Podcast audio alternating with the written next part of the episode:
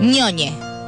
Dícese de persona gustosa de maratonear la serie deseada en un fin de semana, asistir al estreno de su película favorita, deglutir la saga de libros en un verano o entablar durísimas discusiones respecto del canon, que se respetó o no en la última adaptación. Si te sientes identificado o identificada, tienes que seguir escuchando ñoñelandia.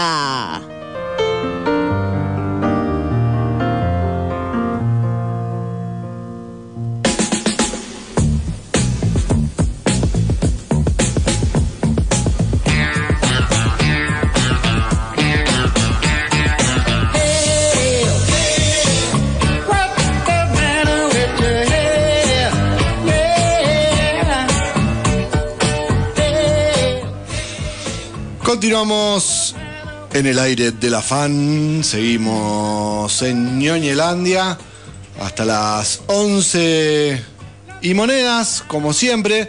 Y la gente, ¿cuándo, ¿por dónde se puede comunicar con nosotros?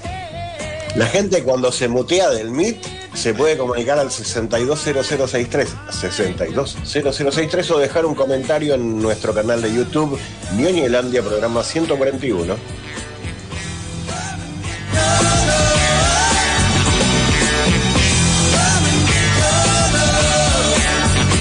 Bien, y ahora sí, vamos a ver si la tecnología nos acompaña. Estamos en comunicación telefónica, si la tecnología nos acompaña, con Joaquín Almeida, que es uno de los directores del festival FestiFreak. ¿No es así? Sí, hola, ¿qué tal? ¿Cómo andan? ¿Me escuchan? Buenas noches. Estoy en un lugar con muy mala señal, discúlpenme. No, pero la verdad te escuchamos perfecto. Bueno, bárbaro.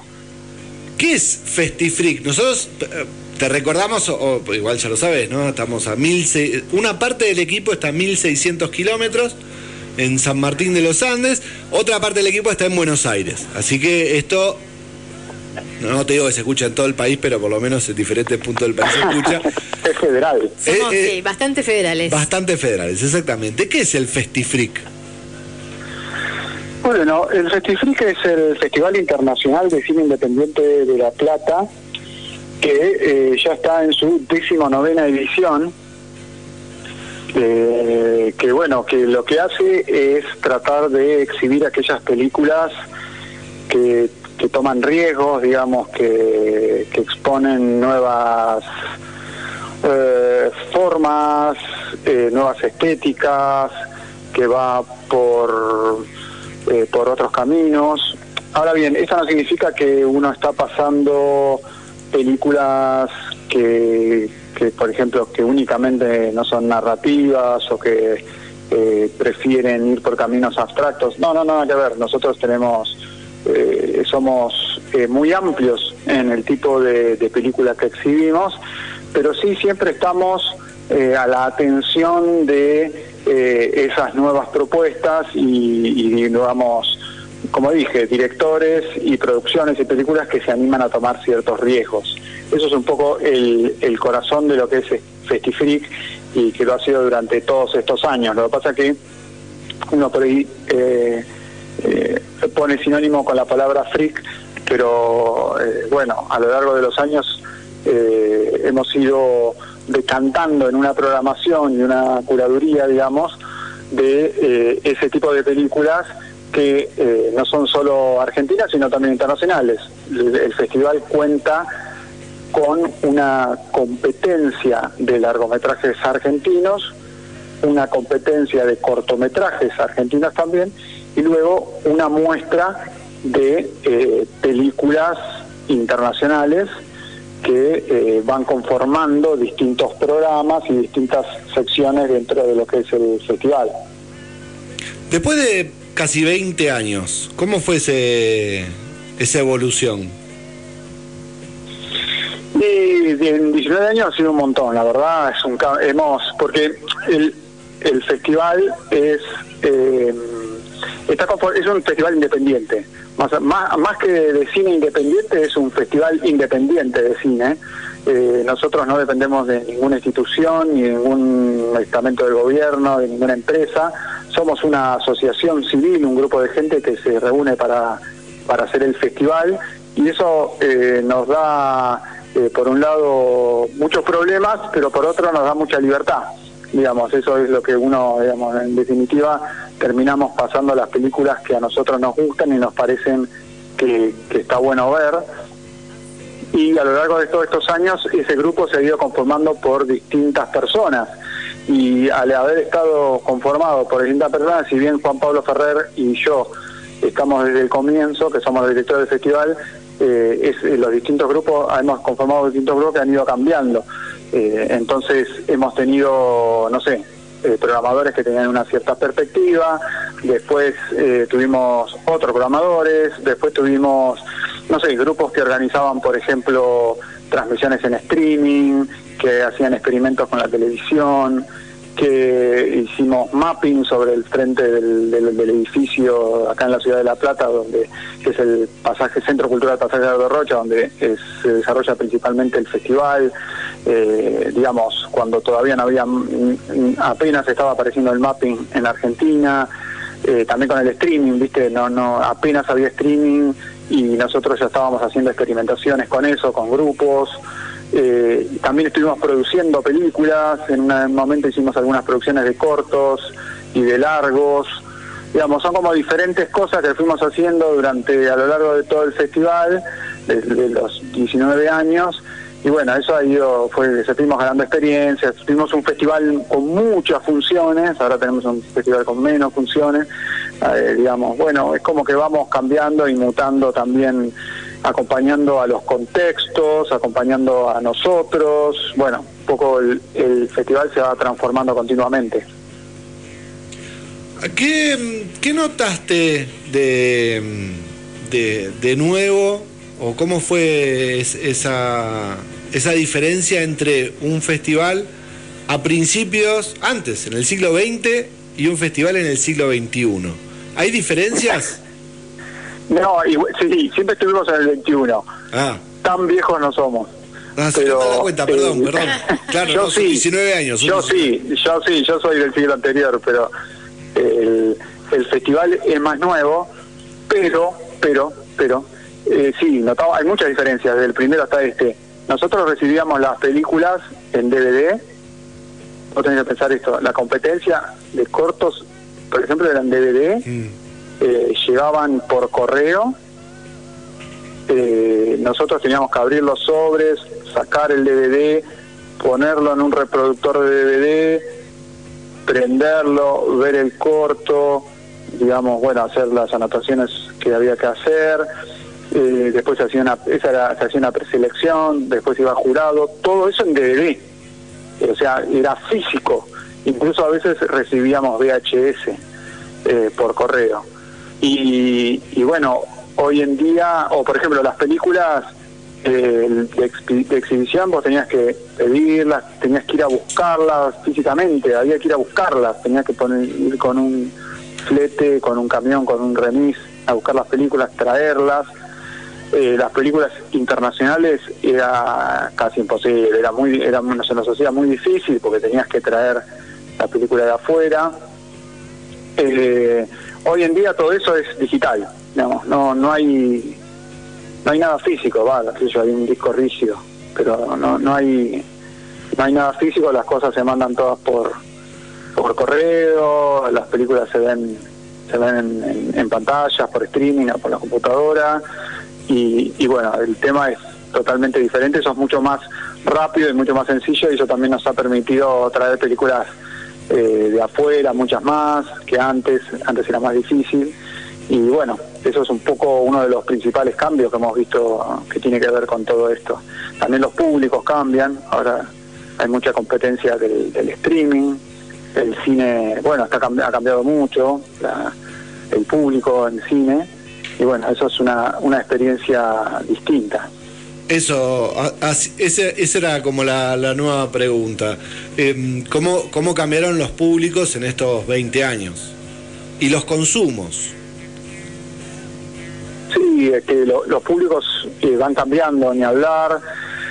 Eh, es un público ahora también, eh, bueno, es, difícil, es, hay, un, hay un público que está muy acostumbrado a quedarse en la casa, pero eso no es por el festival, es por todo el cine en general, se, ven todas las pantallas, digamos, cuesta mucho que la gente eh, salga y vaya al cine, está muy, tiene lo, como tiene la opción de verlo, ver muchas cosas en streaming y bueno, pero también el streaming es bastante chato, digamos, es una es como que escuchas siempre la misma música y, y bueno, estos estos festivales te permiten conocer y adentrarte a experiencias eh, distintas. Nosotros también estamos experimentando con un con un, digamos una vuelta al fílmico, pues estamos exhibiendo, venimos exhibiendo películas en fílmico. Nosotros la Asociación Civil adquirió un proyector eh, en- de 35 milímetros para poder pasar películas, que es el único que hay acá en la ciudad de La Plata. Y bueno, tenemos un equipo de gente que se ha formado en eso y, y, bueno, lo que permite es que se puedan pasar esas películas en, en, en cinta, en formato fílmico, y todos los, si bien el año pasado tuvimos un festival más abocado al fílmico, este año se, hay algunas películas, pero bueno, por ejemplo, pasamos Tute Cabrero de Juan José Jusit en 16 milímetros, que fue una, una muy buena experiencia. Y, y bueno, esas son algunas de las, digamos, son las, las posibilidades que tenemos al tener eh, eh, la, la proyección en, cinta, que es una experiencia totalmente diferente, tiene otro, la, la- la pantalla tiene otro gramaje, eh, tiene otro sonido, y bueno, es mucho más físico que lo que es eh, la proyección en digital. En estos 20 años, el- las producciones audiovisuales argentinas este, ha- han mutado mucho o, o, o- o no, ¿no? Recordemos Ah, que ¿Cómo, de- perdón? eh, yo apunto a los cambios que ha tenido el cine, ¿sí? De los 80 a los 90 pasó, en los 90 también, este, cuando surgió la, hacia fines de los 90 la nueva ola del cine argentino. Bueno, el cine del 2000, del siglo XX, del 2020, ¿ha, ha cambiado la forma de, de realizarlo, de narrar en realidad? Mira, no sé, eh, no sé si ha cambiado. Yo lo que estoy notando sí que hay eh, como un intento más por eh, tener eh, un, están, me parece que las películas eh, de lo que es el- lo que sería el cine independiente, vamos a ponerlo así, están tomando, mm, me parece, parecería un camino más decidido hacia hacia otro ritmo, hacia contar historias más claras, eh, sin abandonar eh, la búsqueda estética, eh, pero eh, no les parecería, yo lo veo como que están más enganchados con el género, con, la- con, el, con los géneros, digamos, cinematográficos, clásicos, y, y bueno, hay una búsqueda, me, me parecería que hay un sector de- de- del cine que está que está buscando por ese lado, ¿no? Digamos, como que poder acceder a, a- a un gran público, pero sin perder calidad. Bien, y mm, eh, ¿notan apoyo de diferentes, notan apoyo para que el festival siga creciendo? Sí, mira, es difícil, está es muy difícil, los apoyos eh, son a nivel nacional y, son bastante eh, escuetos, pero eh, es medio difícil. Y ahora hay una perspectiva todavía peor, digamos, porque ahora, bueno, ahí está la posibilidad de, con el cambio de gobierno, de que, por ejemplo, el Inca se cierre, que es lo que propone el candidato Milei, por ejemplo, o reducir drásticamente todo lo que sea eh, apoyo al arte en general y al audiovisual también. Y eso pone en riesgo no solo las películas, sino también esto, lo que son los festivales, ¿no? La distribución y la exhibición. Me parece que sería un retroceso muy grande, digamos, en un momento en que estamos discutiendo la necesidad de, la de que se construya una filmoteca para resguardar la historia del cine argentino, de la misma manera que tenemos, no sé, un Museo Nacional de Bellas Artes que resguarda eh, las, eh, las obras, las pinturas, esculturas, bueno, todo, todos los performance, etcétera, eh, fotografía que hay, pero es necesario también que exista una entidad que vaya construyendo el canon del, del, cine nacional y lo vaya resguardando. En un momento que estamos en, digamos, todos viendo y hablando de la necesidad de, que tenemos con eso, eh, bueno, ahora tenemos que poner, retroceder, digamos, a la discusión de si es necesario o no tener un Inca. Entonces me parece que esas opciones es como que nos llevan la discusión todavía más, retrocedemos 20, 40 años más para volver a discutir una, un básico que, ya no se discute en ningún, lugar del mundo. Pero bueno, acá la gente ahí toma la opción de discutir eso, entonces bueno, tenemos que salir todos a discutir y a, probar que es muy bueno que exista eh, apoyo al, al cine de los festivales. Exactamente. Bueno, contame cómo lo que le queda al festival, le queda una semana todavía.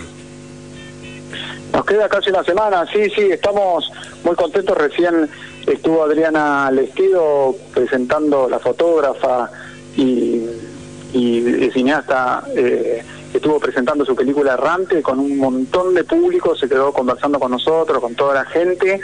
Eh, estamos eh, muy contentos porque eh, próximamente, bueno, ahora el miércoles vamos a estar pasando Puan como premier latinoamericana, Puan, la de María Che y Benjamín Neistat. Se está hablando mucho de esa que es una película que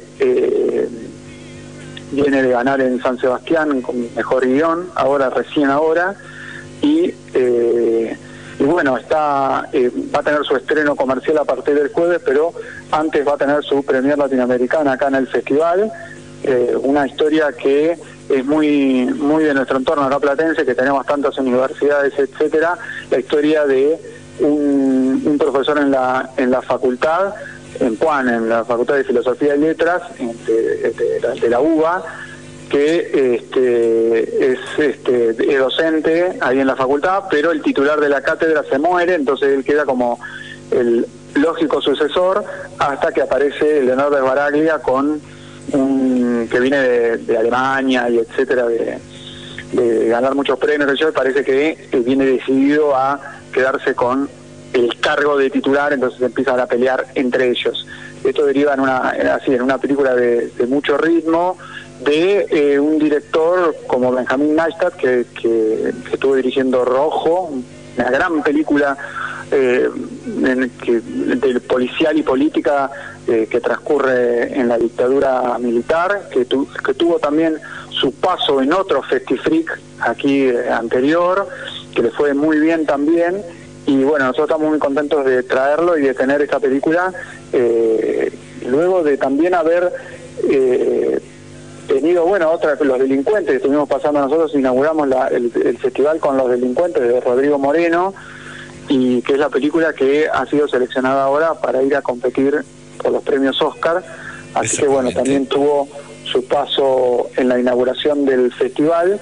Y el festival a su vez, como esa película de los delincuentes hace, eh, hace link también con todo lo que, bueno, con, con con gran parte de lo que es el cine clásico eh, policial eh, argentino, entonces también para nosotros eso eh, está bueno, está muy importante porque da configura un poco lo que es la historia del, cine, ¿no? Da, hace como una especie de, de cierre de lo que viene siendo, no, no, no de cierre, sino de, de, marco de lo que viene siendo el cine del momento, ¿no? Muy bien. Justamente nosotros vamos a estar cerrando eh, con apenas un delincuente de Hugo Fregonese, la película en la que se basa, esta de Rodrigo Moreno, en apenas un delincuente, eh, es una película del año 49 y vamos a estar cerrando el festival con esta película que la traemos en 35 milímetros que es eh, también bueno un policial negro que tiene la misma premisa que los delincuentes de Rodrigo Moreno. Es, es un, los delincuentes de Rodrigo Moreno son dos, dos amigos, de, dos empleados de banco que se arreglan, arreglan entre ellos para robar el banco y dicen, bueno, uno acepta la culpa, va a la cárcel y el otro guarda la plata y cuando sale, el, el, primero, el que aceptó la culpa, eh, se reparten la plata y bueno, viven felices. Ese es el plan que tienen, que por supuesto no sale tan perfecto. Y eh, la, la de Hugo Fregonese del año 49 tiene parte de la misma premisa. Es este, también un empleado de una empresa que decide robar a la empresa, eh, no devolver la plata y pasar seis años en la cárcel y después cuando sale disfrutar del dinero. Pero bueno, tampoco va a salir todo tan bien.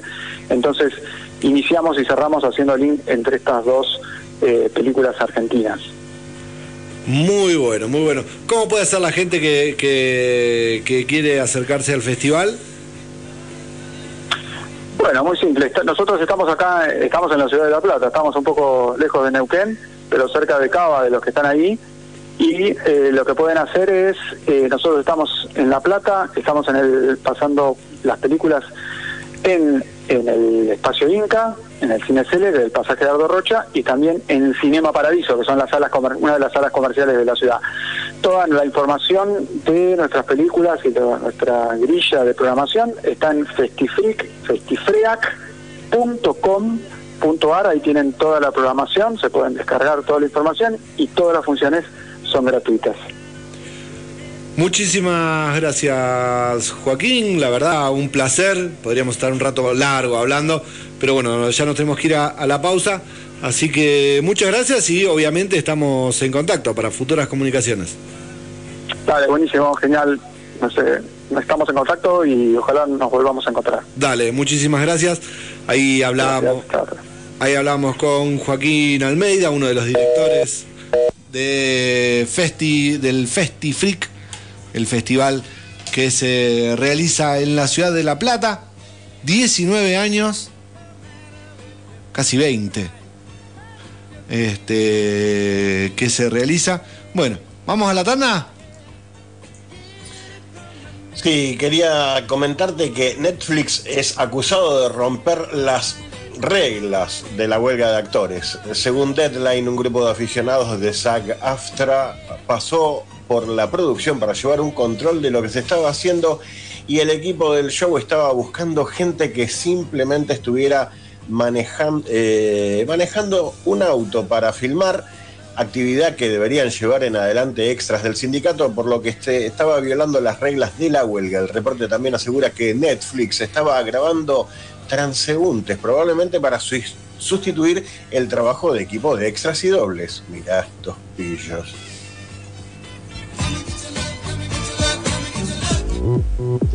Esto va a salir por ñoñelanda. Open Gangnam Style. Gangnam Style. Yo ñoñeo. Tú ñoñeas. Él ñoñea. Nosotros ñoñamos. Vosotros ñoñáis. Y ellos escuchan ñoñelandia.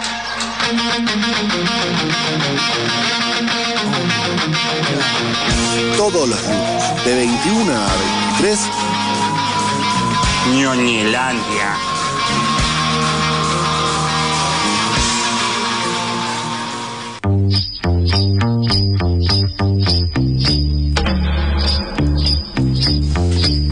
Continuamos en el aire de la fan, seguimos en Ñoñelandia hasta, bueno, hasta en algún momento vamos a seguir. ¿No? Pasada a las 11, por ahí. Vamos a estar. Recién va una horita de programa. Estamos en la mitad del programa y pasaron los dos primeros bloques, así que estamos bien. Sí, muy bien, increíblemente. si prendes la, decía... Si la cámara mejor, ¿eh? ¿eh? no puedo hacer todo. Destildé por lo menos el micrófono. Ahí va. ¿Ves? No veo las dos cositas rojas ya a esta altura. Bien. Bueno, vamos a... Exactamente. ¿Cómo se puede comunicar la gente con nosotros? Ya que venimos tan bien. Eh, se puede comunicar al 620063, 620063 o dejar un mensaje en nuestro canal de YouTube en estos momentos, programa 141, deja el comentario y aparece aquí. Exactamente. ¿Avanzamos?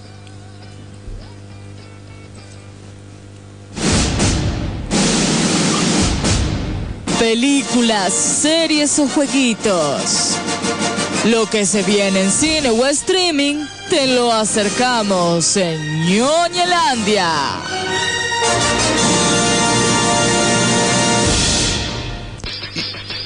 Y en el siglo de las remake, porque estamos en el siglo de las remake, la década seguro, pero yo creo que estamos en el ciclo de las remake, llega dentro de poquito una nueva versión no podemos decir un clásico, porque era una película de clase Z del cine B de los 80. Estamos hablando de Toxic Avenger, El Vengador Tóxico, una película que salió en 1984, bien Z, que además tuvo cuatro secuelas. 89, 80, eh, sí, 89, 89 y 2000. Ahí este, le metieron versiones a Toxic Avenger, un, un personaje que es un maestranza en una empresa de... ¿Cómo se llama? De, de agrotóxicos. Y este, debido a una situación particular, se cae en un tacho y se convierte en Toxic Avenger. Y esta nueva versión del 2023 está dirigida por Macon Blair y tiene un gran protagonista y un gran antagonista. ¿Quién es el protagonista? ¿Viste el tráiler, Lu? Lo vi, lo vi. ¿Viste quién es el protagonista? Eh, En el tráiler no se nota tanto. Pasa que después han aparecido imágenes antes, en realidad ya hace más de una semana Ah. que empezaron a circular imágenes de esta serie y salió en estos días el tráiler oficial que obviamente está en nuestras redes para ver y este el protagonista, o sea, el vengador tóxico, un tar Dinklage. Ah, Peter Dinklage. Sí, Exactamente. claro, sí, sí, sí. Pero, bueno, no sé, yo no sabía toda esta historia de todas las versiones y reversiones. No me convocó particularmente a mí el, el trailer. Es que mantiene esa esencia de cine bizarro, por eso cine de clase B, esa, esa cuestión bizarra la mantiene, pero en una gran producción de, eh, de Hollywood.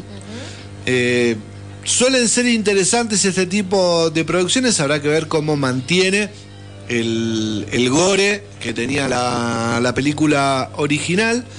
Eh, y este bueno, el antagonista es este Elias Elias Good. Elijah Good. Elijah Wood, que su imagen eh, que trascendió las últimas semanas, eh, como tiene un gran parecido al pingüino Sí. de Barton, Sí.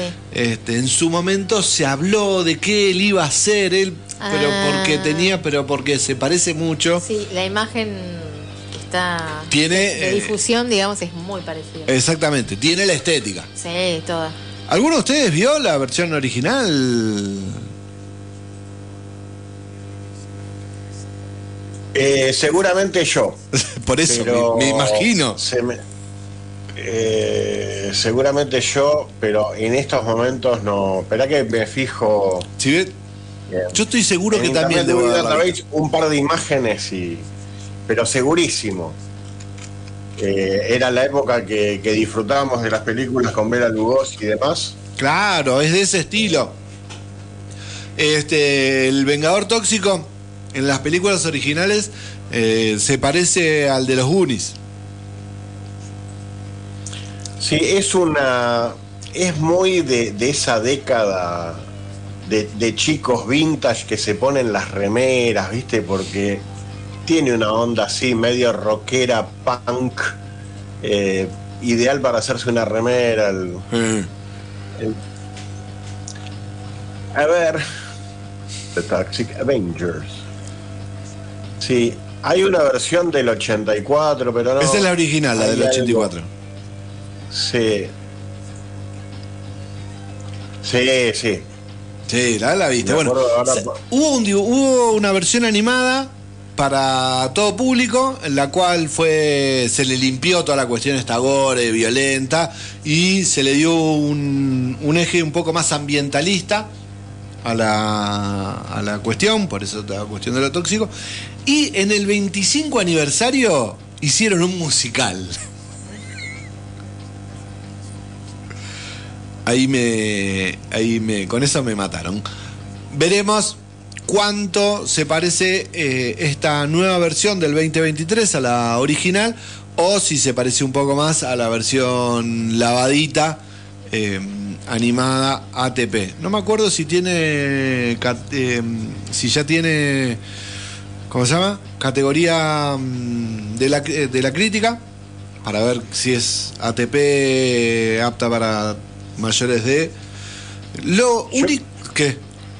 Calculo que a lo sumo un para 13 por si se escapa alguna palabrota o algo. Ese comentario que dijiste está muy bien, eso de que tiene una.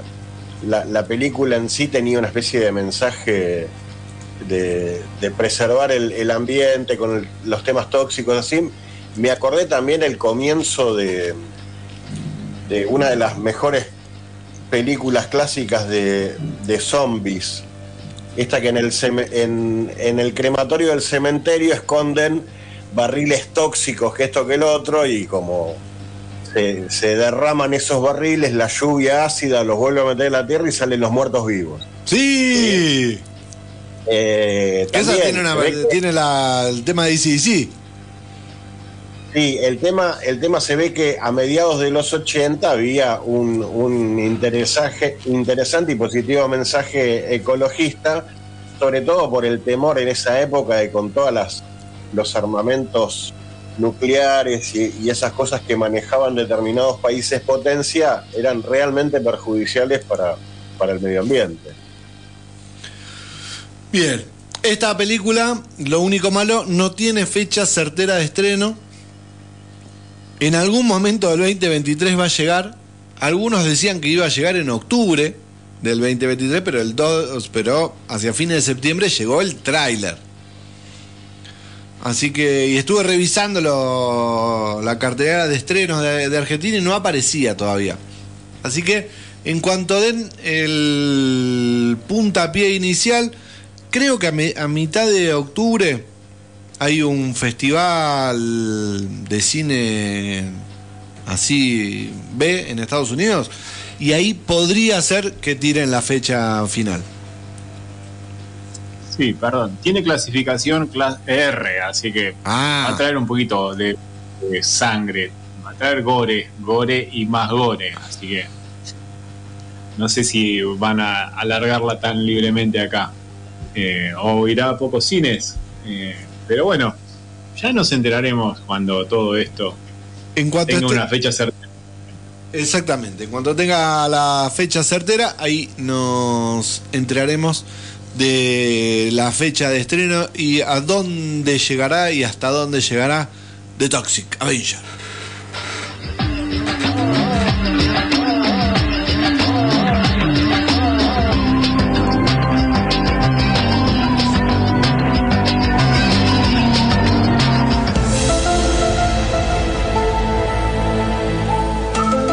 Conspiranoide. Aliens, invasores, conspiraciones, todo se relaciona con el cine y las series. Guille hace una ensalada rusa y nos la sirve bien fría. A Ñoñelandia llega el segmento más conspiranoide.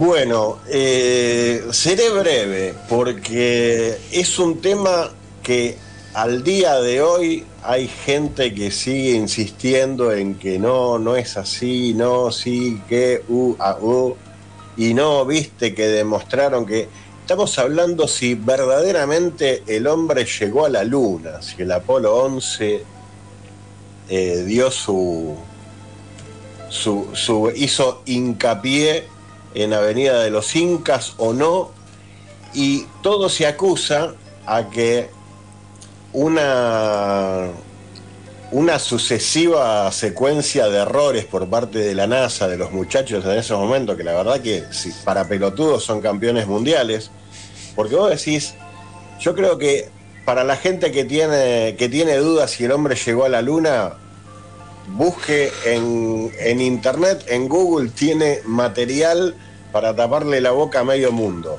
Pero eso no quita la cantidad de cagadas que se mandó la NASA, como por ejemplo, todas las filmaciones eh, referentes a- al Apolo 11, a, a- su, a su alunizaje y demás, estaban grabadas en unas cintas en, alta definición que después las borraron sin querer porque no tenían otras cintas para grabar, sé yo, un capítulo de Friends. A ese nivel llegamos. ¿Entendés? O sea, vos decís, demostrame que, que vos, dame, dame el material que vos tenés para yo ver si está adulterado o no. Ay, lo borré porque no teníamos más cintas para grabar otras cosas. Otras cosas más importantes que la llegada del hombre a la luna por primera vez, pero bueno, no importa. No importa. Eh, lo que se dice, lo que se dice es no, no, so- no de la película El Resplandor, que es de- del caso que vamos a hablar hoy, sino de uno de sus principales culpables, por así decirlo, que era el gran maestro Stanley Kubrick. Stanley Kubrick, que dicen los conspiranoicos que era la persona idónea para hacer este tipo de fraude. Y este tipo de fraude y cómo tentamos a Stanley Kubrick, cómo tentó la CIA, la NASA, el gobierno secreto de los Estados Unidos. Y le dijeron, mirá, si vos nos das este... Nos das, eh, nos haces la película, vos que, que al parecer haces muy buenas películas, tenés efectos creíbles, y no por, y no por 2001, sino que hay una película que se llama Doctor Strange, una película en blanco y negro donde Peter Sellers, el maravilloso y espectacular actor Peter Sellers, hace de ocho personajes más o menos. Y fue una película con unos efectos especiales para la época excelentes. Hay, hay como un loco, un, un militar loco vaquero que se- eh, está montado en una bomba y ves la, la cámara, la bomba que está cayendo en el, en el terreno y el chabón montando el agua al vaquero, que esto y lo otro. Bueno, entonces, evidentemente le sobraba pasta hasta al señor Kubrick para hacer una película y eh, supuestamente le dijeron que si él hacía la película le iban a, entregar de antemano fondos para que él pueda hacer sus películas y después también decía que medio como que lo, lo tenían extorsionado porque un hermano, qué sé yo, que era comunista, que esto lo otro. Bueno, la mentira tiene patas cortas. Stanley Kubrick no, tenía, no tiene hermanos, pero bueno, al margen de eso, eh, después lo que habla de que le dieron guita para que pueda hacer sus producciones y sean bien, evidentemente Kubrick tuvo mucha ayuda, tuvo de los de la marca de lentes de Carl Zeiss, que esto que el otro, le dieron lentes que, que- esa empresa se los daría a la NASA, se lo dieron a él para que filme sus películas en el espacio y demás cosas. Cu- Cuando digo para que filme sus películas en el espacio, no que él las filmaba en el espacio, sino películas sobre la temática del espacio. Pero bueno, puntualmente lo que dicen los conspiranoicos es que en la película El Resplandor, luego de tantos años de guardar un forzoso silencio, Kubrick no aguantó más y dio pistas clarísimas en esa película diciendo de sí, fui yo. Pistas que van desde, desde mm, narrativa de la, de la película misma, pero sobre todo en imágenes que, que el director sabía colar para que solamente los vivos la agarren. Eh, bueno, y resulta ser casi todo mentiras. Por ejemplo, eh, en el hotel, ahora en nuestra red social de Facebook vamos a, a compartir algunas imágenes. Pero por ejemplo, hay un en el en el hall, en uno de los salones principales de planta baja del hotel, hay como un tapete medio rupestre en la pared, que son como dibujos de, de- unas, de unas indias, de unas aborígenes, viste, unos dibujos muy alargados, viste, como los dibujos de los hombres palito, pero bueno, muy alargado, con, un, con una pollera.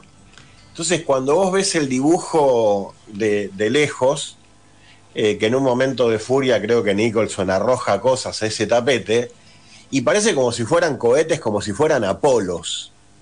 Eso, eso fue diciendo, ah, no, porque ahí ya empieza a dar las primeras pistas, las primeras pistas. Después hay otra que es otra supuesta clara pista, que es, hay una escena donde el, hijo del protagonista, el nene, está jugando en, uno de los pasillos, donde el patrón de la alfombra tiene como un entrelazado de, de figuras, eh, no sé si eran hexagramas o, o pentagramas, ahora ya te digo. Sí, son pentagramas eh, que dicen que es más, es más o menos el mismo patrón, el mismo patrón que tenía eh, las, las plataformas de despegue eh, de los Apolo que vos te pones a decir, bueno, qué yo, eh, Apollo 11, eh, no sé, Platform, Launcher, ¿viste? Y la van en coche, y es una cosa así, media morfa, que tenés que, que ponerle fuerza para encontrarle un parecido, pero, ¿viste? Es, es claro, te dicen, es claro. Bueno, lo que, lo que sí, ya, lo que sí, sí es claro y es hasta medio cómico, que el nene que está jugando con unos autitos, así, en una, en una formación que vos decís, bueno, la verdad que para un despegue están bien formados los autitos que tienen, la plataforma, que esto y lo otro, pero el nene tiene un pulovercito de lana de los que te teje la abuela, que tiene un cohete, y el cohete dice Apolo, y abajo parece ser un 11, pero para mí son dos, las dos liñitas de abajo de un cinturón que tiene los cohetes.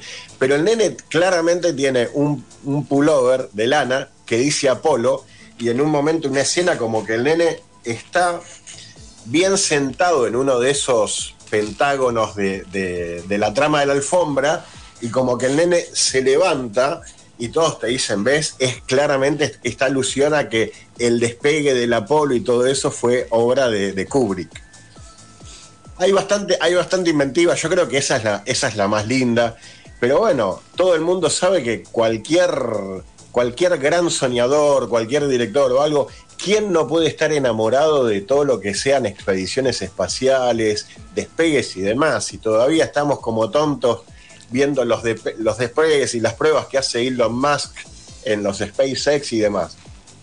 Otra de las cosas, si mal no recuerdo que había, de, la, de las más evidentes, de las más evidentes, hay, hay, una, hay una de las habitaciones, que es la habitación 237, y dice no, porque incluso mm, Stephen King lo putea a Kubrick, porque en el libro creo que la habitación era la 217 y Kubrick la cambia por la 237 porque 237, no sé, mil millas es aproximadamente la distancia que hay entre, entre la Tierra y la Luna. No, nada que ver, le pifiaron pero mal, mal con todo.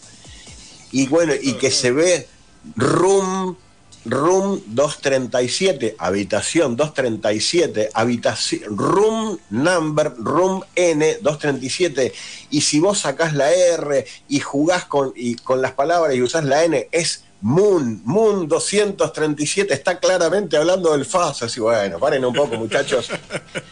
Eh, la explicación a eso no es necesario darla, pero obviamente lo que dijo eh, Kubrick en su momento es que si yo filmo, si yo me prestan un hotel para filmar algo y yo que soy un, y, y- entre la dupla de Stephen King y Kubrick hacemos algo sobre una, sobre una cosa así sangrienta, una, una mujer en bolas, así, dentro de una habitación 237, mucha gente no va a querer ir más a las habitaciones 217 de los hoteles. Por eso la cambié por un número que no existía en ese hotel. En ese hotel sí había una habitación 217 al parecer y la cambió por 237 para evitar problemas de que la gente no se quiera alojar en esa habitación. Eh, no recuerdo qué más hay. Bueno, después la otra es que eh, no hay ninguna prueba de que Kubrick en ningún momento reconoció eso. Por el contrario, cuando lo encararon para decirle por qué hiciste esto, por qué hiciste lo otro, contestó bien, contestó de la forma más sensata. Eh, muchos se, basan en las acusaciones que, que dicen de que Stephen King lo putea Kubrick porque readaptó la película, que esto lo otro, se tomó las licencias que cualquier director se puede tomar. Y yo creo que de Stephen King hay cierto dolor porque muchas veces la película le terminó ganando, la dirección de esa película le terminó ganando la trama por lejos, por lejos. Es una, es una película interesante, hay, hay, muchos temas para hablar de esa película, como el maltrato que sufrió la actriz principal y un montón de cosas por parte de tanto de Kubrick como de Nicholson y demás. Eh, pero bueno, es una, una, película muy interesante, muy interesante para ver, muy recomendable. Es una película que al día de hoy se sigue estudiando como un montón de ejemplos de, de, cosas perfectas para el cine, para hacer. Eh, así que sí, no, no vamos a, a, a, profundizar mucho más, más que hoy en día es como una anécdota graciosa. Eh, hoy en día la, la NASA, no, uno dice, pero respondeme una pregunta básica, si pudieron hace como 40, 50 años atrás, ¿por qué no lo pueden volver a hacer ahora? No, es que las respuestas que da la NASA son patéticas, pero bueno. Eh, más adelante quizás hablaremos de hace poco, un, de la, la, India mandó un, un, satélite a la cara oculta de la Luna y pese a que todo el mundo decía, no, ahí no, que ahí están los extraterrestres malos y la mar en coche, no pasó nada, eh, aterrizó bien, así que más, más adelante hablaremos de un montón de cosas interesantes que hay sobre la Luna, sobre la cara oculta, eh, indagar más si el hombre llegó o no a la Luna me parece innecesario, pero reírnos sí de las estupideces y las cagadas que se mandó la NASA eh, con eso. Es también eh, hay, hay, hay, otras teorías que hablan de que, eh, que también no, es, no, no se puede comprobar, no te lo van a comprobar. De que obviamente cuando vos haces el, la filmación del hombre llegado a la luna se transmitió en su momento, se transmitió a, nivel mundial y no es que se transmitía la, el, el, video directo de la NASA. Me acuerdo que la NASA eh, lo proyectaba en una pantalla de ellos y las cámaras de televisión que estaban ahí filmaban la pantalla. Es como que vos filmabas un gran televisor que proyectaba lo que estaba ahí. Algunos dicen que hacían eso porque si pasaba algo malo cortaban esa transmisión y no se veía como en los Oscars, ¿viste? Capaz que tenés un delay de, de, un par de horas así. Muchos dicen que sí, el hombre llegó a la luna, pero esa filmación que se vio estaba totalmente trucha y de hecho hay supuestos testimonios de gente del, gobierno que, decía, que reconocía que se contactaron con el señor Kubrick para que él los asesore de, en caso de hacer una filmación, eh, representativa de lo que verdaderamente estaba sucediendo, qué tenían que hacer y cómo lo tenían que hacer. Pero bueno, creo que lo mejor es que se haya perdido mucho material eh, y, quedan, y quedan esas, esas conspiranoides hermosas que nos da la vida, que nos van a dar de comer durante muchos años más.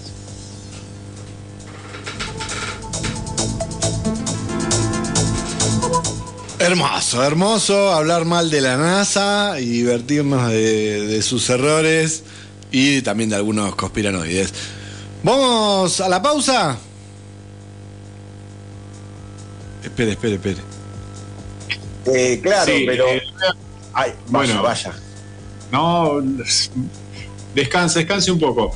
Eh, bueno, tenemos una, algo para comentarles que The Sun revela que un, extra, que un extra de la cancelada peli de Batgirl demanda a Warner Bros. por el enorme impacto que tuvo en su vida un accidente sufrido en el set, siendo atropellado por una moto. Qué mala leche tiene esta película, ¿eh? la verdad que Warner toma unas grandes decisiones. eh, no sé, man, Cada- cancele todo el universo de live action y que se deje, se deje de hinchar una vez. Jugadores de juegos de rol, gamers de consolas de antaño o modernosas, lectores de cómics, historietas y sagas kilométricas, devoradores de series, ansiosos por los estrenos de Marvel o DC. Todos ellos y más tienen su lugar en Ñoñelandia, un espacio donde convergen todos los multiversos.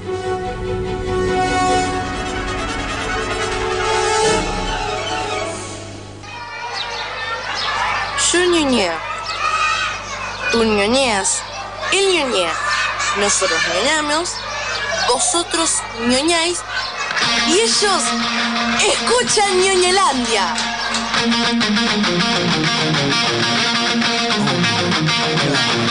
Todos los lunes, de 21 a 23, Ñoñelandia.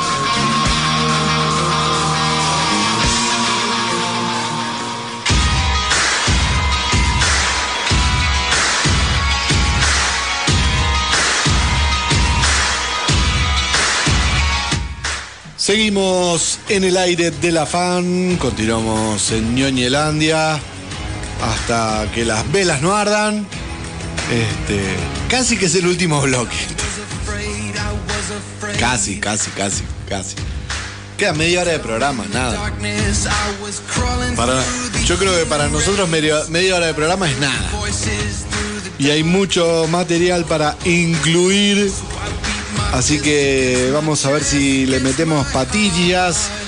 Eh, les recordamos a la gente cómo se puede comunicar con nosotros. Tururum, ¿y eso? Nero, ¿cómo se puede comunicar la gente con nosotros?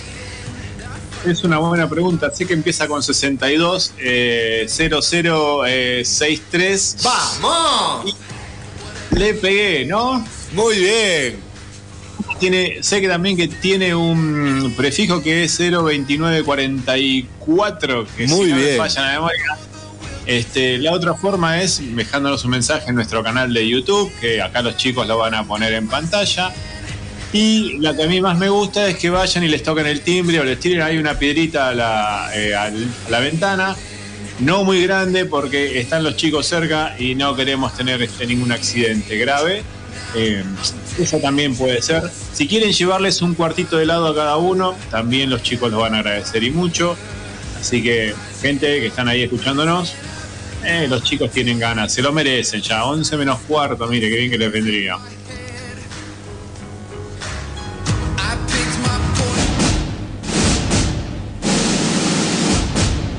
Películas, series o jueguitos.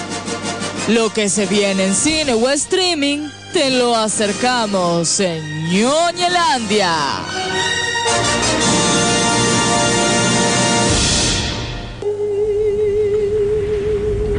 Y saltamos de una plataforma a la otra por un nuevo adelanto del que vamos a hablar, no porque sea un segundo avance, este que ha llegado a Amazon Prime Video, que de la misma forma que lo hace Netflix, le apuesta a producciones de diferentes países y tiene una un, interesante catálogo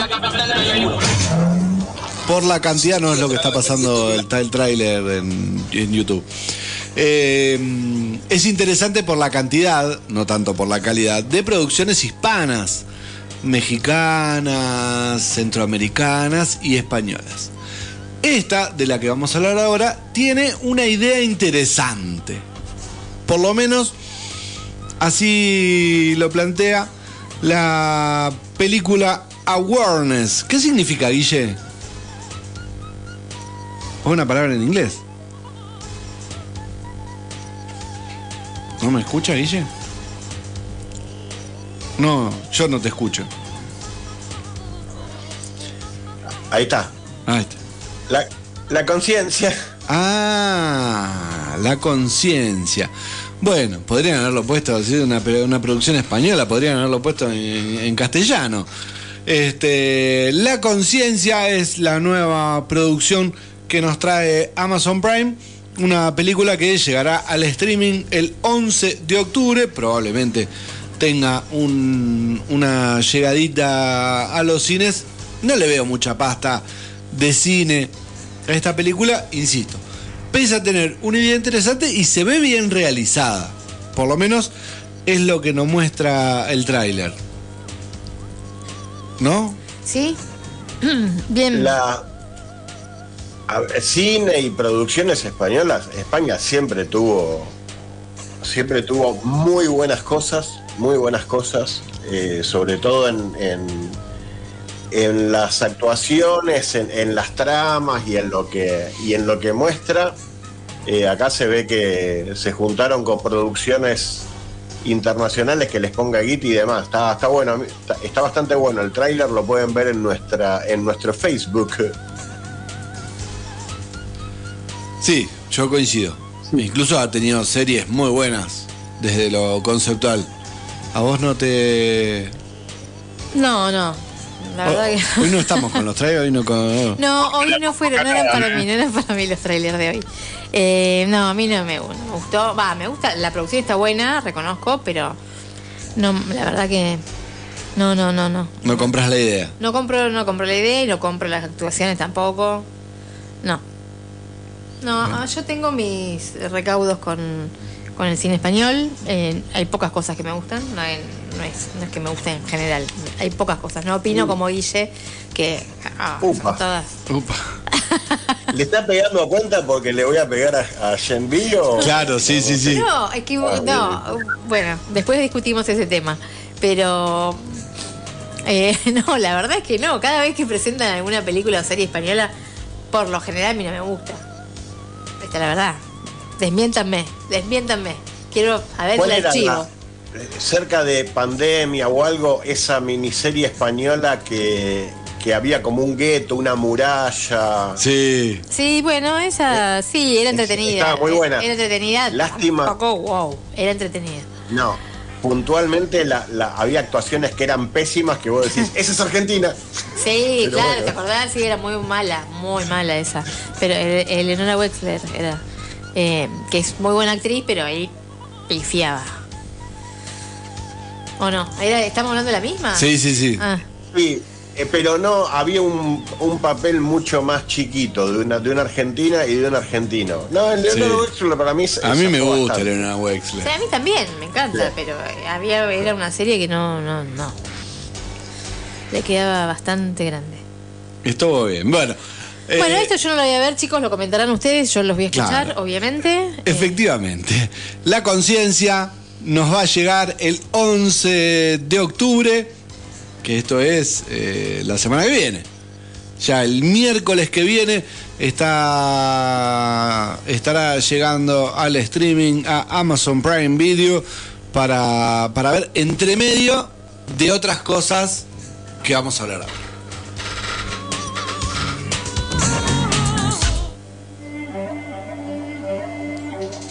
Nos gusta discutir.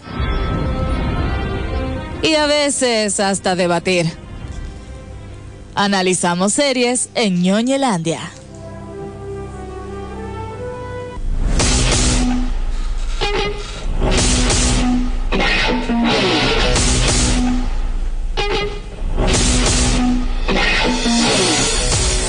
La semana pasada, el viernes 29 de septiembre, cuando finalizaba septiembre, llegó a Amazon Prime Video una esperada serie, principalmente porque por lo que representaba en sí, no por lo que tanto lo que prometían, porque era un spin-off con gusto a pastillita previa a la cuarta temporada. Estamos hablando de The Boys, que eh, esperamos el año que viene que llegue la cuarta temporada.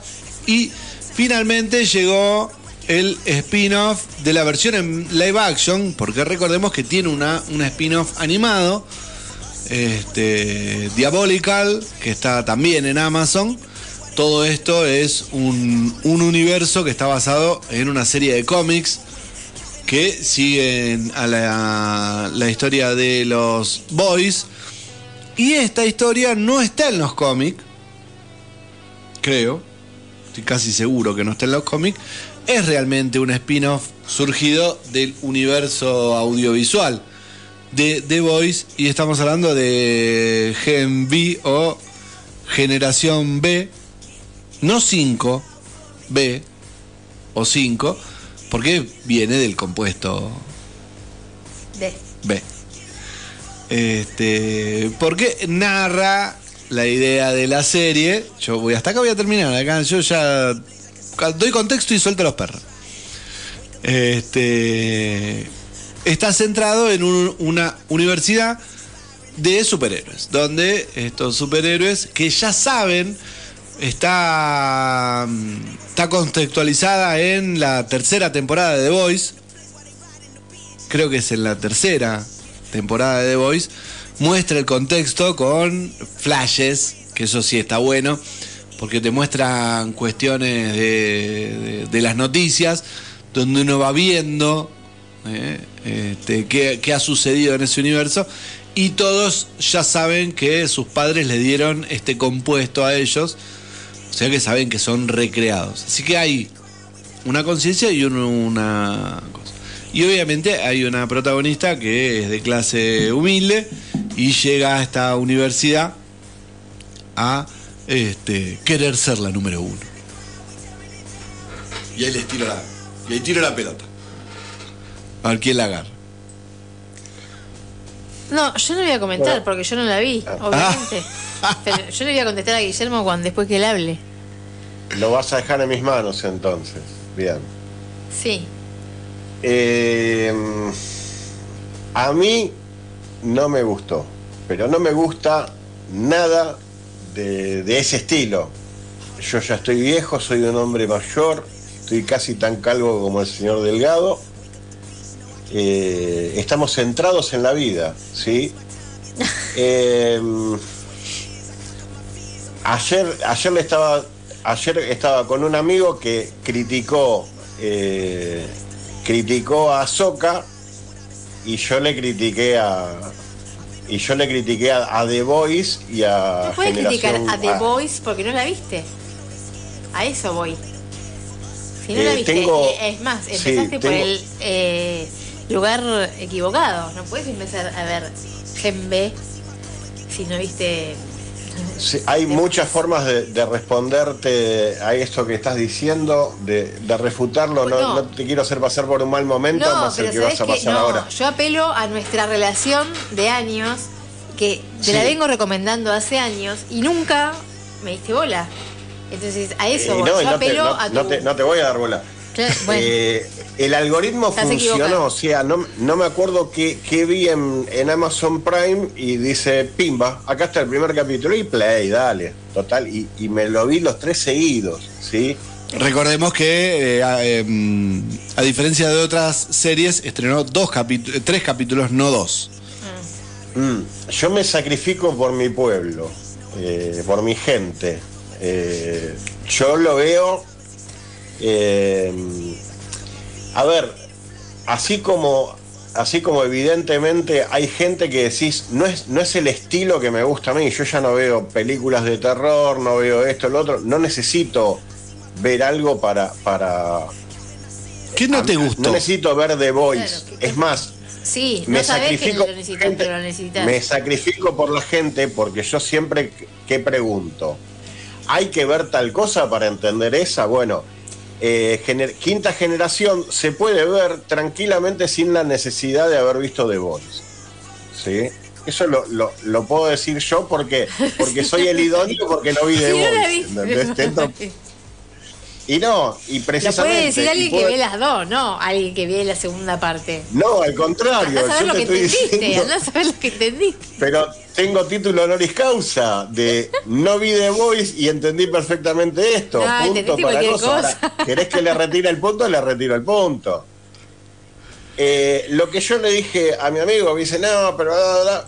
me resultó chabacana la serie. Me resultó muy chabacana, muy predecible. Los pocos chistes que tienen son muy predecibles y no me gustó, tenés una garompa gigantesca que te ocupa toda la pantalla y yo creo que se puede hacer humor, se puede hacer un montón de cosas desde otro estilo, de otra manera, y queda bien y hasta quedaría mejor igual, y no ser tan chabacano. No, pero vos porque sos un viejo, sos un amargo, todo lo que vos quieras. O sea, yo me acuerdo haber visto un- una obra de teatro de Fabio Posca donde de repente se, se prendieron las luces y era él agachado, peló el culo y el culo nos habló, nos dio un monólogo que fue épico, porque vos te olvidás, porque como yo siempre digo, cuando yo estoy viendo una película o algo, todo es verdad. ¿entendés? Entonces yo veía cómo el culo compartía con sus amigos culos un asado que se colaron un chorizo, un montón de cosas, y estaba bárbaro, porque la iluminación y todo estaba muy bien hecho. Vos veías un culo que te hablaba, ¿sí? Yo no sé si había necesidad de que hay una chica que se que se Hace- encoge, sí. que se achica. Entonces, obviamente, el berretín, el, el- el deseo perverso quizás de un pibe que se la levanta es tener una que, se achique para que se cuelgue de la happy. Fenómeno. Es gracioso, que esto que el otro. No necesitas hacer. No, pero, viste, hay gente que defiende no, porque la característica de- del, del estilo de The Voice es precisamente lo que es así fuerte, crudo, eh, violento, de cosas, te lo muestra para... No necesito que me muestres eso, no me interesa, no me gusta, no es una crítica a la, a la serie, es lo que a mí me gusta, ¿sí? Fuera de que a mí ese estilo de cosas no me gusta, chistes muy, muy anunciados. Ah, quiero que vayas a comprarte un bat de béisbol y te la pegues en las pelotas y grites Shumanji una vez cada hora. Vos sabés que en cualquier momento que te relajas un poco vas a, escuchar al boludo gritando Shumanji. Mayormente yo lo hubiera puesto en el horario en que todos se fueron a dormir, hubiera sido más gracioso, no importa. Eh, hoy en día no hay nada nuevo, ¿sí? Lo que, lo que reconozco que le comenté a mi amigo así, de cada uno de los personajes, la serie se toma su, su tiempo para que cada uno de sus personajes eh, te cuenten cuál es su background, cuál es, cuál es su, su historia de vida, ¿entendés? Y está bien hecho, no está colado a la fuerza para, por una cuestión de tiempo para justificar. De, de lo que sea, supongo que The Voice es lo mismo, No, que te bueno. muestra ¿Por qué supones las lo cosas... mismo? ¿De dónde? Bueno, Estás tirando flores. The Voice- No le protestes a las flores. Es, es, es así, es, es así, la fiscalía descansa, ¿qué quiere que le diga? No, yo, ok. Le pega hay, a ella. Hay algunos puntos que, que vos contás y que tienen semejanza con, con la estética de The Voice, obviamente, pero criticar a The Voice porque viste la precuela, No. me Bueno, que- después 620063 que alguien mande un mensaje para explicarle, porque no tiene nada. No estoy criticando a The Voice. Estoy hablando No, bueno, de está bien, estás diciendo que no la vas a ver, que no la vas a ver, pero porque No. no, sabes lo que es, porque no la viste. Supera eso, por favor, lo, lo hablamos en terapia, superalo.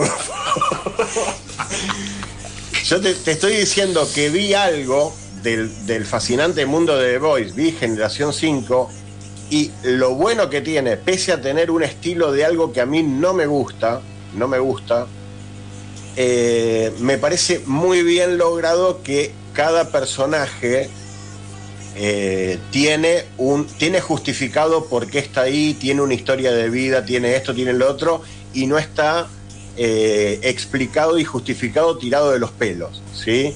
Eso está bien armado y eso, eso es bueno. Si vos no respetás a, los personajes de tu obra, ¿viste? Pero no, acá está, es- está bien hecho eso, está bien hecho eso. Cada personaje, lo que yo voy, que dije que debe ser similar en The Voice, cada historia de vida de cada personaje en Generación 5 tiene unas miserias que esconder. Me imaginé y me dijeron también, yo no la, no la voy a ver, pero gente que la vio me dijeron, sí, en The Voice es lo mismo, ¿viste? Hay gente verdaderamente miserable o gente que tiene, ¿viste? Cierta... Bueno, acá se trata, en, en Generación 5, se trata desde la bulimia, desde un montón de cosas, desde la bipolaridad, de, desde... mm, Las temáticas El- y las problemáticas que trata esta son principalmente adolescentes. Sí, sí. Con la exacerbación de hoy, hoy en día, estilo. hoy en día los adultos somos tan, tan pendejos que, que sí, que porque hay, hay un montón de adultos que siguen con este tipo de problemas, pero sí. O sea, toca, toca, toca temas interesantes, los, los trata bien, no los trata ni superficialmente ni nada, se toma el tiempo necesario y lo, y lo trata bien. Eh, los personajes son, son agradables. El personaje más carismático es la, chica que se puede reducir, obviamente, como que se lleva todos los premios. Es la más carismática, la más simpática. Eh, me, la, la historia lineal de fondo me interesa, porque ahora me interesa saber, obviamente no hay nada nuevo, hay, están ocultando al- algún plan macabro, que esto que el otro, y sí, compro, está bien, me vi los tres capítulos porque obviamente no me lo vas a resolver ahora, pero sí, me interesa saber cuál es el proyecto oculto que tienen atrás y cómo estos eh, boludos este, se la... No es un mundo que me interese a mí, el mundo de los superhéroes. Cada vez me alejo más de los superhéroes, pero no sos vos, soy yo. Negro, Eh, yo después de tamaña locución voy a decir que vi parte del primer capítulo. A mí me pareció entretenido, interesante. eh, pese a no haber visto el, universo de Boys. eh, a mí esto lo que vi me, me interesó. Tiene estas cuestiones de, este mundo raro que han creado en el cual es un mundo post-racista con chistes de, todo tipo. Hay un speech cuando te pasan eh, la publi de la universidad di- diciéndote que está muy comprometidos con la con su educación y esta cuestión de bueno la ética que lo fundamental para ellos en ese primer eh, acercamiento a la educación universitaria es la ética del superhéroe la ética del héroe y este, la comprensión de la marca un mundo que no debe ser muy muy lindo. Pero bueno hay, hay que darle tiempo para ver que cómo transcurre no soy tan fan de esto. recuer- me hace acordar un poco a lo que es eh, eh, la serie Invinci- Invincible eh, en Logore. Así que bueno, vamos a, ir tranquilos a darle un- una chance. exactamente. Tiene, tiene mucho de eso. Yo sí me clavé los tres capítulos. Yo ¿Y sí. vos que sabés del tema? Eh, es más suave que The Voice. Ah, es un poco más suave que The Voice, pero viene en la misma línea. ¿eh? The Voice no tiene chistes previsibles, no tiene, No, no, digamos, es no. sorpresa, es todo el tiempo sorpresa. Sí, The Voice, eh, por ahí en ese sentido sí, eh, The Voice es más. eh, es más sólida. Eh, no me parece que tenga tantos chistes. Eh, la serie, sí, está. pa- para- el, el que le gustó The Voice eh, le va a gustar. No tanto, porque es un poco más lavada. Claro. este, está como un poco más forzada, pero al haber visto, encontrás esos pequeños detalles que te terminan enganchando y hace que te gusten. Eh, por ahí donde flaquea un poco la serie es en esta, este contrapunto entre lo gore que tiene y el mensaje adolescente. Claro, sí, es- no hay necesidad. Ahí es donde por ahí sí decís, no hay necesidad. Claro. Si es para los pibes, no hay necesidad. Claro. Este, tiene como una intención de tratar unas temáticas que son por ahí para otro público. Y ahí sí, le, le falta porque está un poco suavizado, pero sigue siendo. En una, uno de los personajes se, se pone triste porque encuentra un pedazo de cerebro del amigo que había volado por los aires. Este, Sí, cosas a las que The Voice nos tiene acostumbradas. claro, de- dentro de Boy sí. Bueno, el, pero el- el poder de la personaje principal, que se lo vienen criticando, eh, es manejar la sangre. Sí.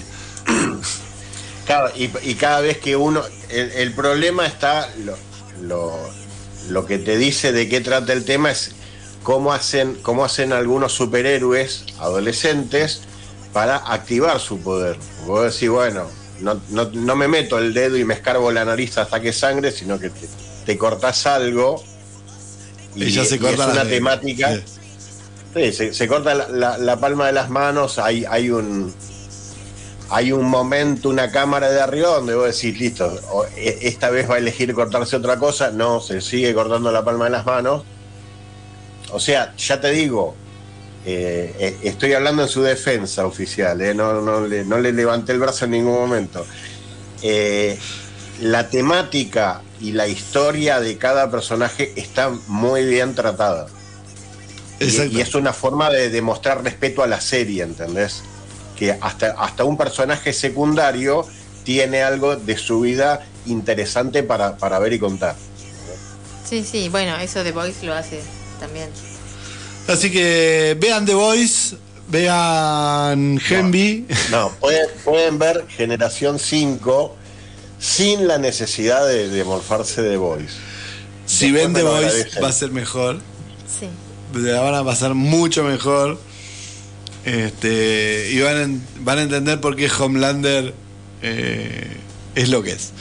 Así que, y de dónde salen. Fíjense, fíjense de dónde salen las recomendaciones, de gente que miró Secret Invasion y, y la otra, la de que eran unos agentes secretos que duró, no sé, un, un capítulo y ya la levantaron, así que Citadel, ahí está, ahí me acordé. Gracias. ¿eh? Nadie defendió Citadel. Sí, acá, yo no la vi.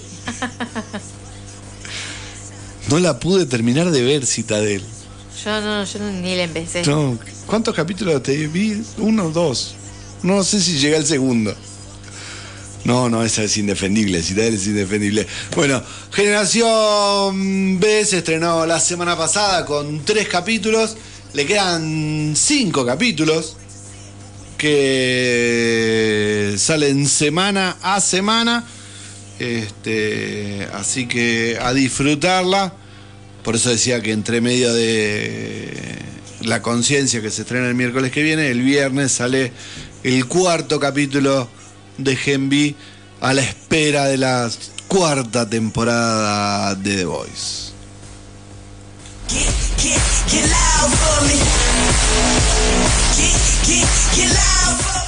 Y volvimos a la época en la que dejábamos cosas afuera. Iba a pasar nomás. Veni- veníamos también, tenemos que estirar un poco hasta que la compañera encuentre, porque tenía todo preparado para el próximo, para el bloque. Y este, ¿Viste? vos viste cómo Sí. es. Pero, ¿qué querés que te venda el programa que viene? Este, hablamos de Piper. Eh, no, vendeme algo del programa que viene. Para el programa que viene, vamos a tener, obviamente, lo que quedó colgado de hoy, que es Sí. este Sex Education, la última, la temporada, la última temporada, que eh, finalizó en Netflix. ¿La viste? Bueno, mirala, No, yo estoy haciendo mi tarea. ¿eh? así no te Pero, spoileo bueno, nada y te la puedo contar. eh, vos sabés que no me acuerdo de las cosas. Eh, bueno, más o menos. Así que vamos a estar hablando de eso. Rena va a hacer su informe, su comentario acerca de One Piece, porque hoy vio el primer capítulo. Muy bien. Va a llegar nomás. Va a llegar nomás y vio el primer capítulo y ya estaba este, con, con el manga, así mirando el manga y la serie y mostrándome, ¿ves? Ese- este no se parece, este sí se parece. Este, y le escuché en un momento protestar, casi, casi protesta porque algo no estaba y después apareció. Así que vamos a tener eso. Tenemos, tendríamos que tener, primer capítulo de, Loki. El jueves, se- exactamente, el jueves se estrena en Loki. Así que tendríamos que estar comentando Loki. Tendríamos, tendríamos tantas cosas, pero bueno, vamos a ver si, si nos da el tiempo. Si nos da el tiempo, si nos da el tiempo, tenemos serie Oldie. Eh, lo charlamos en la reunión de producción, La charla es de eso. así organizamos bien. Mira como cintura, mi tía cintura ahí, ¿eh? ¿Y, y, y La- pasta? La reunión de producción empieza cuando el señor Campolón, el señor conductor dice, voy bajando. Y ahí es donde, donde uno abre las pautas, abre todo, ahí. Este, sería más efectiva cuando si estuviéramos todos conectados ya, pero no, es cada uno por su lado. Sí, Y después eh, cuando- lo mágico es cuando, cuando se dan las cosas, cuando hay tres reuniones de producciones individuales que, que concuerdan, ¿entendés? Negro, ¿hay pasta? Eh, está todo pensado para que lo haya, pero bueno, hay que ver si alguien, alguna deidad dispone de que así se concluya. Bien, tenemos toda una semana para ello, así que podemos empezar a despedirnos, ¿no, compañera?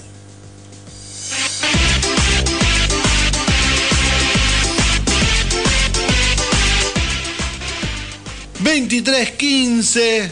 ...una hora... ...dos horas de programa...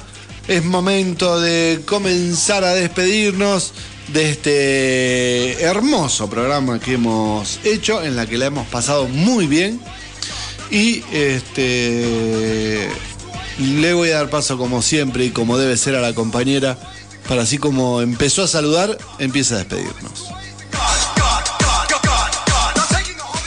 Hermoso programa, hemos tenido otro lunes. eh, así que, bueno, gracias eh, compañeros, gracias a la oyentada y nos encontramos el lunes que viene.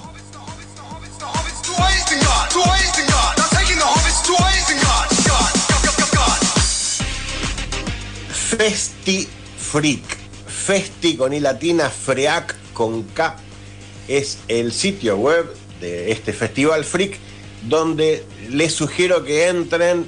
Hay una parte de, de- arriba del menú donde dice FestiFreak. Se van a la segunda opción que es contacto y sedes que donde dice los lugares donde se transmiten este tipo de, audiovisuales, por ejemplo, en el cine municipal Selec, en el Cinema Paradiso, que, nombró nuestro amigo Joaquín, también hay un, hay un cronograma día por día. La verdad que es muy interesante, hay muchas cosas, la entrada es libre y gratuita, pero también hay una forma de colaborar con estos muchachos, vale lo que puede valer hasta cuatro alfajores. Tratemos de también apoyar un poco a este tipo de eventos que están realmente muy buenos, muy bien organizados, eh, muy lindos para, para conocer. Así que la invitación de vuelta está, pueden consultar más información en festifreak.com y ahí tienen todo lo necesario.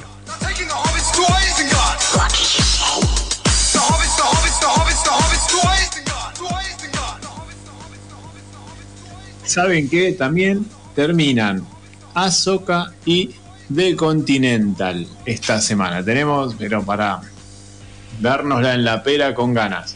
Ha sido un lindo, pla- un lindo placer cruzarlos, no, eso no, ha sido un lindo programa. Eh, gracias por hacerme reír, compañeros. Y espero que tengan una gran semana. Nos vemos, nos vemos el próximo, ponele que el lunes. Chao.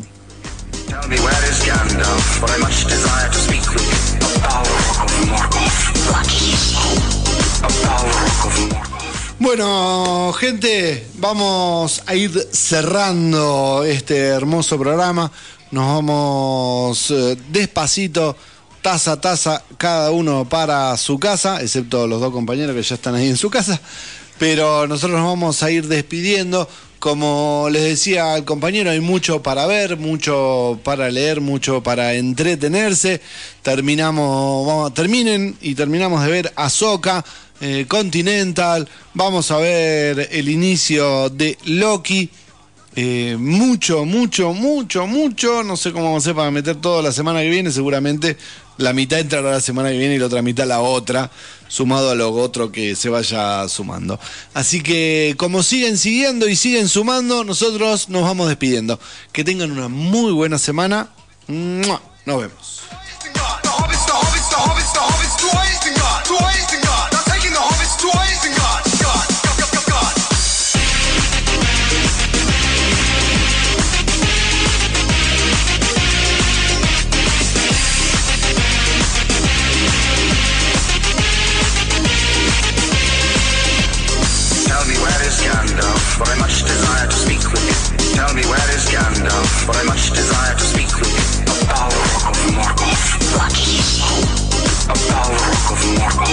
Come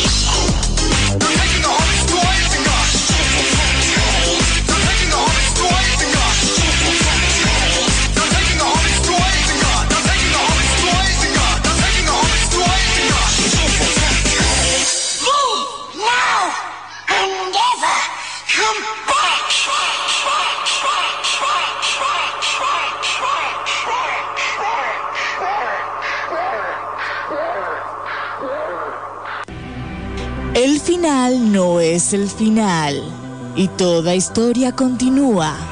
Pero este capítulo finalizó. Es el momento de guardar la capa, el traje, el antifaz y volver a la cotidianeidad. Nos reencontramos el próximo lunes con más ñoñelandia.